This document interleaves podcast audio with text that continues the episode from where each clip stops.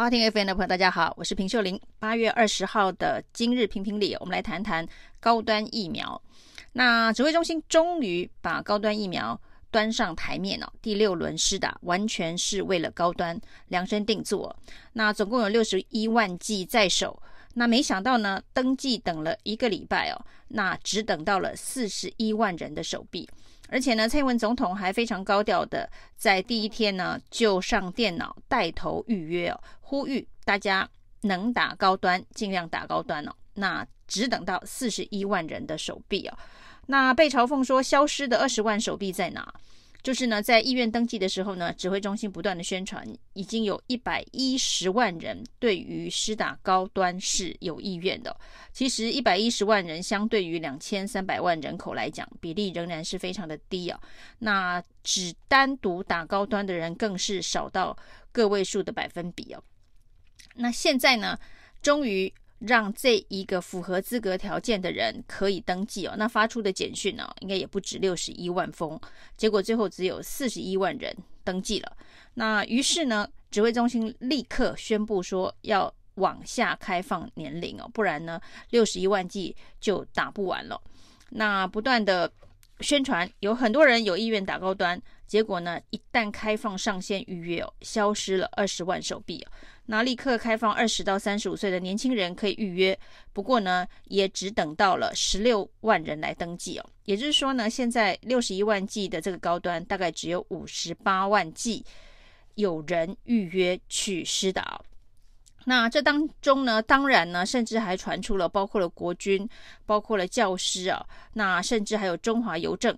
都收到了催打的公文呢。那这些公家机关不断的在催打，要大家。注意，呃，开放平台公费疫苗预约开放平台已经可以施打高端了。那各式各样的这个对内对外的这个宣传手法都用上了，都积极的进行了催打。那现在呢，大概有五十八万剂的人登记施打。那已经登记施打，那通常呢，现身会真正去施打的人数，理论上不会有太大的落差。不过呢，这个之前呢。说有意愿要打的一百多万人，那实际上的这一个登记只有五十几万人哦，那显然还是有落差哦，所以可能要真的等到八月二十三号第六轮正式的上路之后，才知道有多少人可以施打哦。那甚至呢，为了要这一个增加高端的打气哦，陈时中今天在记者会当中还跳出来保证说，第一剂打高端的人哦，二十八天以后保证。可以打第二剂哦，因为现在很多人这个疫苗施打最担心的就是我第一剂打完，我的第二剂在哪里哦？那当然就是包括了打 AZ 的、打莫德纳的，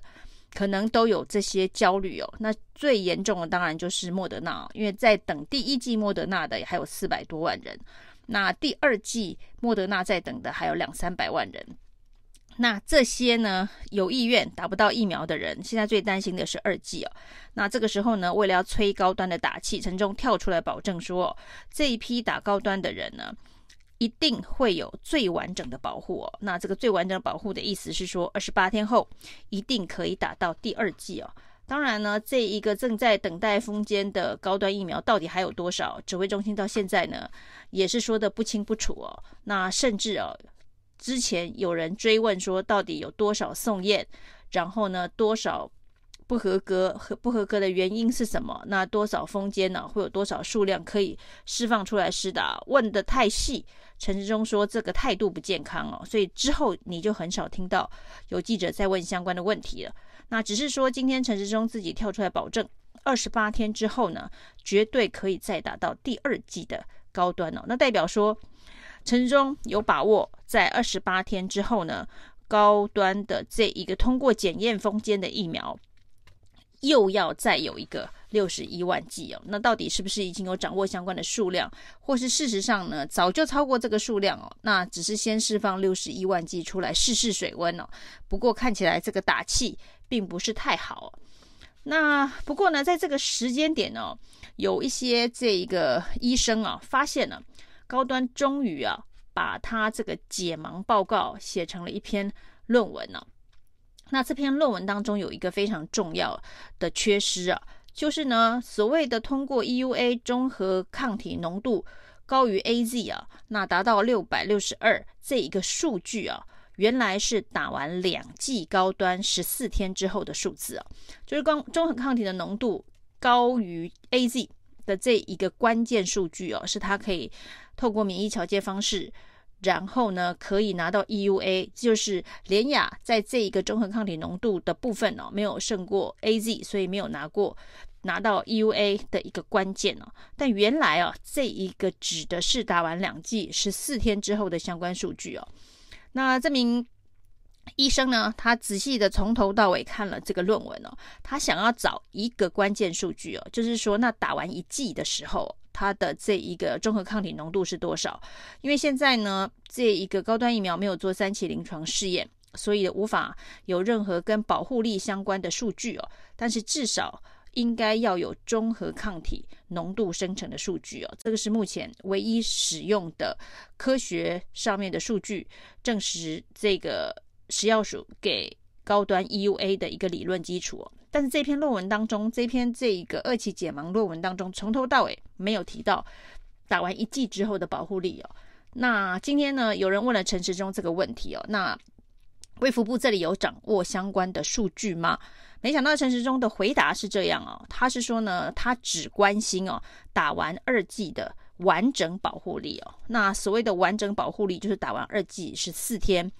那通常都是以这样子的一个时间点。去呃计算到底会不会有打完疫苗还确诊的突破感染，所以他说他只关心打完二剂之后的完整保护力。那目前呢，高端的中和抗体浓度呢是比 AZ 还要好，那达到六百六十二哦。那至于打完第一剂的数据哦，他说他不知道。然后他说呢，这个之后呢会有人持续的关心哦。那是不知道还是不愿意公布哦？因为现在呢。我们的疫苗覆盖率的计算方式都是打完一剂哦，这个超过百分之四十，将近百分之四十，三十九点多的这个覆盖率，就是打完一剂的覆盖率哦，剂次比就是已经到达百分之四十二这样子的一个数字哦。